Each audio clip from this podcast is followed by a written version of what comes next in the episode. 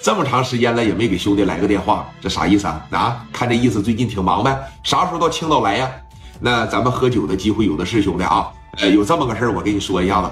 你嫂子张静啊，那不是学的表演吗？啊，这个你跟我说过咋的了？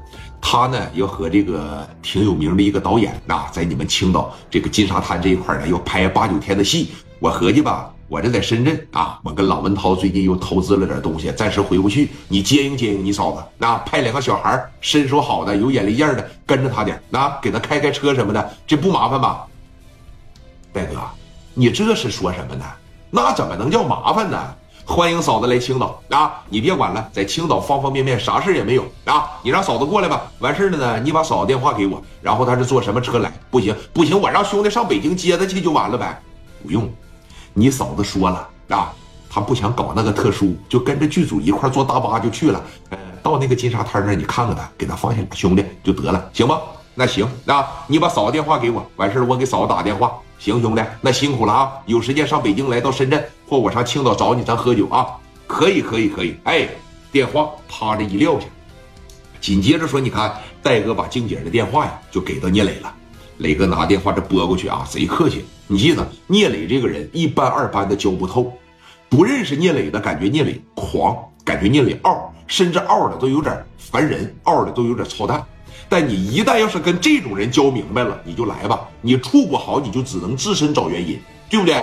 电话叭的一拨过去，静姐当时大包小包正把那行李箱上放呢，电话响起了。喂，嫂子你好。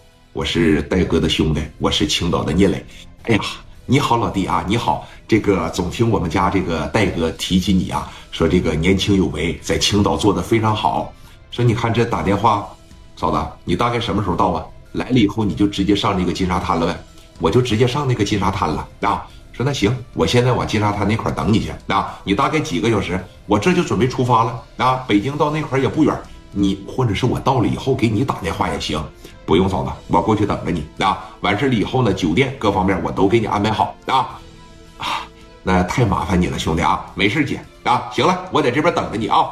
电话叭的一撂下，哎，磊哥当时就说了，说这个走走走啊，带着兄弟咱们上那个金沙滩去一趟啊。上那个金沙滩干啥呀？加代他媳妇儿。张静要来这边拍戏，正好呢，咱过去溜达溜达。我他妈还没见过拍戏的呢，而且我听说跟组呢还有一个明星，我看看长啥样。说在电视里边这么漂亮，见着本人了以后，果真这么漂亮吗？啊，磊哥也没多带人吧，带了十六七个。